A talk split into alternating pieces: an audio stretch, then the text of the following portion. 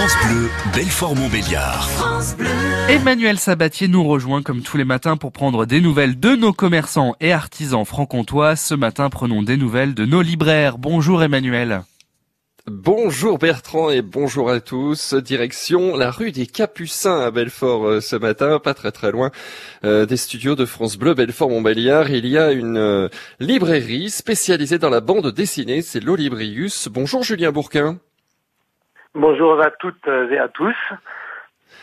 Bonjour Julien, vous avez été euh, contraint de, de, fermer la boutique évidemment pendant euh, euh, la crise sanitaire que nous avons euh, traversée. Depuis le déconfinement, eh bien progressivement les clients sont, sont, heureux de pouvoir retrouver toutes les nouveautés qui, qui sortent en matière de bande dessinée, c'est ça?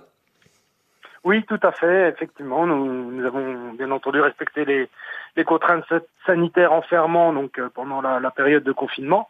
Et puis euh, nous avons réouvert euh, il y a peu, donc en mettant en place quelques quelques mesures. Euh, alors le, le, port du masque, on l'a rendu obligatoire dans la librairie, comme beaucoup de libraires d'ailleurs en France, ainsi que le, le, le, lavage de mains au gel hydroalcoolique à l'entrée du, du, magasin.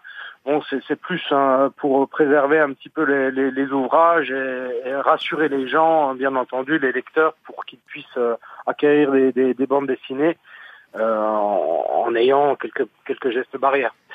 Euh, effectivement, il y, a, il y, a, également aussi beaucoup de, de sorties. Euh, le rythme des sorties est en train de, de, de reprendre, donc il y, a, il y a, des belles, des belles sorties euh, sur la table. Donc euh, ça fait plaisir. Est-ce que parmi euh, les nouveautés qui étaient attendues euh, en, ce, en, ce, début d'année 2020, euh, il y a eu des reports de sortie justement? On pense à ça comme par exemple on pourrait le constater auprès des films, des livres ou des, ou des supports musicaux? Oui, tout à fait. Il y a eu beaucoup de reports donc pendant la période de confinement. Il y a quelques ouvrages qui n'ont pas eu de chance, qui sont sortis juste avant la, date donc de, fermeture. Donc on va essayer de remettre en avant ces ouvrages qui euh, n'ont pas profité d'une grande visibilité. Euh, il y a notamment un ouvrage assez exceptionnel qui s'appelle La bombe, euh, qui nous raconte l'histoire donc de l'uranium et puis de la création de la bombe atomique. C'est un, gros pavé, il y a énormément de pages. C'est un, un, roman graphique absolument exceptionnel, très documenté.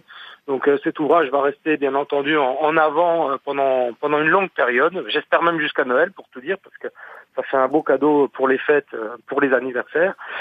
Euh, oui, il y a eu beaucoup de reports et euh, le travail du libraire, bah, ça va être d'essayer de, de mettre en avant donc ces ouvrages qui ont manqué de visibilité et puis de de, de mettre maintenant en avant les, les, nouveautés qui ont été reportées et qui commencent à sortir. Donc aujourd'hui, euh, on a eu quelques quelques ouvrages assez remarquables comme euh, comme euh, le dernier Nuri sur euh, le dernier Nuri euh, Bruno euh, sur le tueur de Chris Kyle.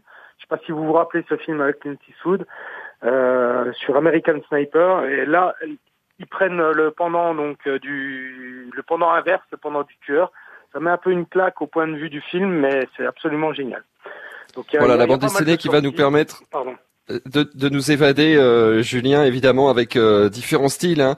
On retrouve du polar, oui. on retrouve euh, du manga qui fonctionne aussi euh, très bien euh, en ce moment auprès des, des ados. tous les oui. styles, hein, évidemment, tous les âges. La bande dessinée ravit toute la famille. En plus, la boutique est assez grande pour pas qu'on, enfin, pour qu'on puisse respecter quand même une distanciation sociale minimale.